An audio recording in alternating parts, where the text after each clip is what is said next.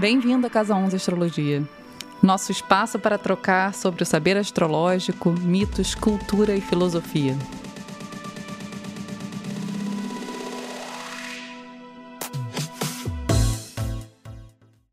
Então, quem nunca consultou o mapa, foi numa consulta astrológica com a intenção de saber um pouquinho mais sobre aquele relacionamento complicado que você está vivendo. Pois é, o problema é que existem muitas, muitas formas de entender o amor através da ótica astrológica. Inclusive, né, você perceber isso no mapa individual é completamente diferente do que você fazer uma sinastria. O que, que é isso, né? A comparação né, e o estudo de dois mapas. Eu sou a Ana, eu sou astróloga aqui da Casa 11. Hoje eu estou aqui conversando com a Lina mais uma vez e a gente vai debater um pouquinho sobre a função astrológica da sinastria. Olá, Ana. Olá, pessoal. Então, acho que a principal pergunta é: é possível saber se o amor vai dar certo pelos astros? A gente consegue essa garantia? Tá, vamos lá. O que, que é dar certo, né? Começa porque, por aí. Exatamente. Vamos, vamos começar por aí, porque as pessoas elas chegam com essa expectativa, né, que um relacionamento para dar certo ele tem que só ter aspectos positivos, né? Tem que durar a vida inteira, tem que ser o, o supra-sumo É isso, né? Assim, a, na ótica astrológica, você, na verdade, dá certo é você ter um relacionamento que produza transformação em ambas as pessoas. Isso não, com certeza, não quer dizer que você tenha que ter apenas aspectos positivos. Pelo contrário, se você só tem facilidades, você também não tem desafios. Enche né? o saco um pouco. Que unam, exatamente, que unam uma pessoa a outra, né? Então, é, por exemplo, a gente né, resolveu falar de sinastria. Então, se a gente pega dois mapas, né? E aí vê aspectos muito tensos, por exemplo, né? A primeira reação logo das pessoas é dar um passo para trás. É ficar logo né, absolutamente desconfiado de que aquilo pode ser um bom investimento.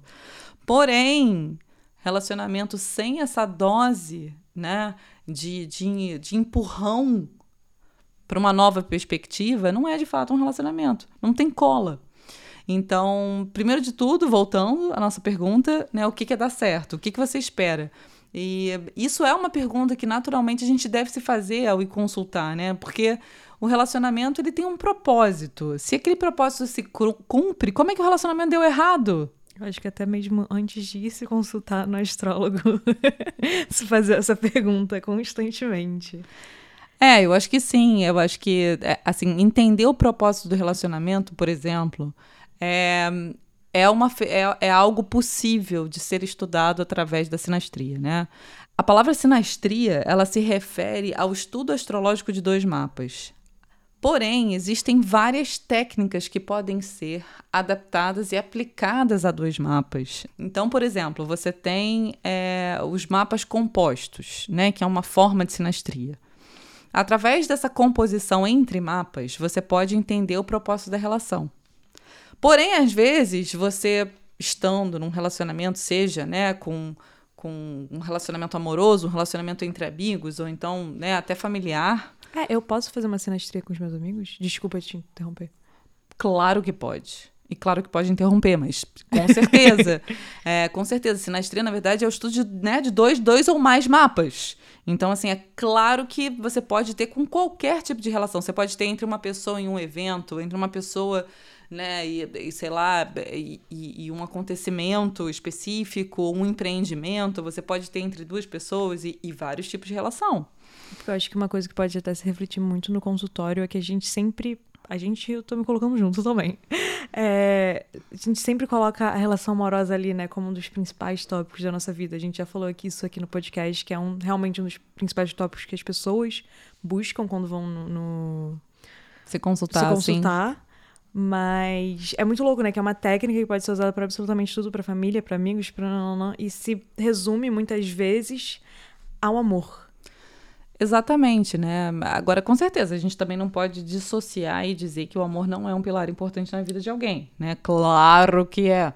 Então, sem dúvida nenhuma, acho que para valer a pena, né, você desprender ele um tempo para entender determinadas coisas, Claro, né? Você pode ter relações onde isso é absolutamente necessário.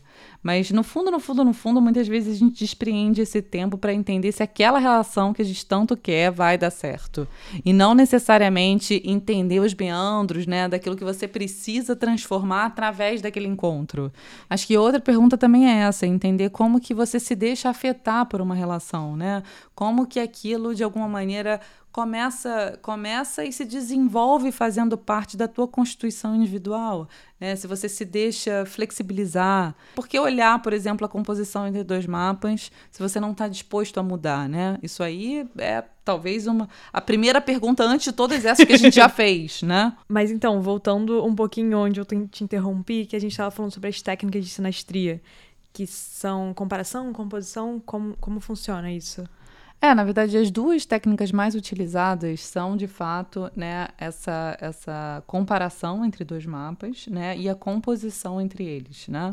A comparação você é, é uma forma de você entender, né, como que aquelas duas pessoas vão se afetar, né, é, qual vai ser o impacto de uma em outra, como é que elas vão reagir de alguma forma, né, pelo menos a princípio.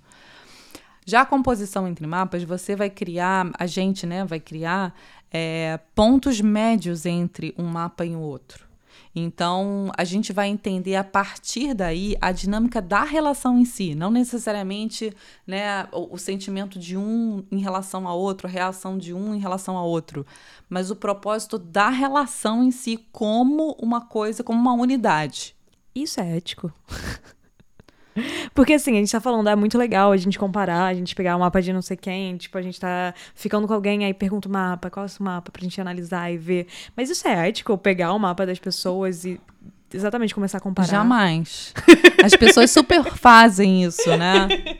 As pessoas super fazem isso, mas é isso, né? Claro que se você estuda astrologia, você vai ter aquela curiosidade básica de olhar e, e, e perceber, mas você levar para, para um terceiro, né? Por exemplo, aí realmente deve existir esse cuidado, né, de ter o consentimento de um ou outro, né? No consultório mesmo acontece muito isso.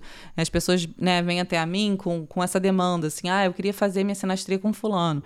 E aí é importante mesmo você, você tentar entender se a outra pessoa está de acordo, se ela vai participar, se ela está, de alguma maneira, é, é, permitindo, né? Porque não deixa de ser uma intromissão. Você vai olhar ali toda, toda um, um, uma todo o mapa da pessoa, né? Uma vida ali. É, tipo assim, tem uma contação de história pessoal que às vezes nem interfere a outra. Completamente. Então você vai olhar a intimidade daquela pessoa, né? Então isso, isso é bastante delicado, assim, né? É, acho que é muito importante você, quando, né, quando pensar em fazer uma sinastria, né, ter esse cuidado né, de entender até que ponto você pode ir com essa investigação, digamos assim. Vale tudo pelo amor. Pois é, né? Tipo, não sei o, se é Outra é pergunta para adicionar é, para o pessoal que está ouvindo. Exatamente. Até porque é isso, né? É aquela mesma pergunta que a gente se fez no início, né? O que, que, o que, que você está querendo saber com uma sinastria? Né? Será que você quer saber só se seus desejos vão ser satisfeitos, né? Muitas vezes a pessoa não, não quer trabalhar a relação, ela, ela quer entender se ela vai se sentir né, confortável dentro das próprias expectativas. Então, é complicado, né? O que, que você está querendo ali? Como é que você está envolvendo um outro num processo e num projeto que pode ser absolutamente individual? Aquela coisa, segura um pouco, faz o seu próprio mapa astral, analisa isso primeiro e daí, quem sabe, conversa com seu par, seu amigo e vê. Com certeza, isso é muito importante. Isso não quer dizer que, né, de novo, que não seja possível a gente entender como uma relação se desenvolve. Mas, de fato, né, de nada adianta também se não há essa disponibilidade né, em transformar a si mesmo. E outra coisa para a gente finalizar aqui o episódio, é, eu sei que existe uma história entre signos complementares. Que seria esse matchmaker, assim, já mais orgânico, talvez, dos signos que se falam por aí. É, existem não só... Existe, na verdade, não só a história, essa história de signos complementares, mais de signos afins, né? Você nunca, nunca escutou, assim, por exemplo, né, os signos de fogo entre si, né? Ares, Leão, Sagitário tem uma interação espetacular, né? É, ou então, como você bem colocou, né, essa questão aí dos opostos, né? Você tem 12 signos e você tem seis pares. Então, Ares Libra, né? Touro Escorpião. Perfeita. Exatamente, né? Encontro de almas, né? Enfim Vale ressaltar, gente, que apesar de haver essa relação, essa relação precisa ser feita com um mapa inteiro, né? Não é um único ponto que vai determinar afinidade ou repulsa.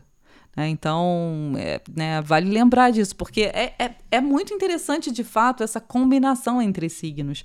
Né? Você pode, por exemplo, ter um ótimo amigo que super trabalhe bem com você e um amigo que você, sei lá, adore rir, conversar, mas que não tem o mesmo propósito, nem a mesma forma de trabalhar. Né? Então, isso acontece também ao você analisar dois mapas. Você pode ter, digamos assim, perceber que existe uma afinidade, um jeito muito similar e complementar de pensar sobre um assunto e outro não.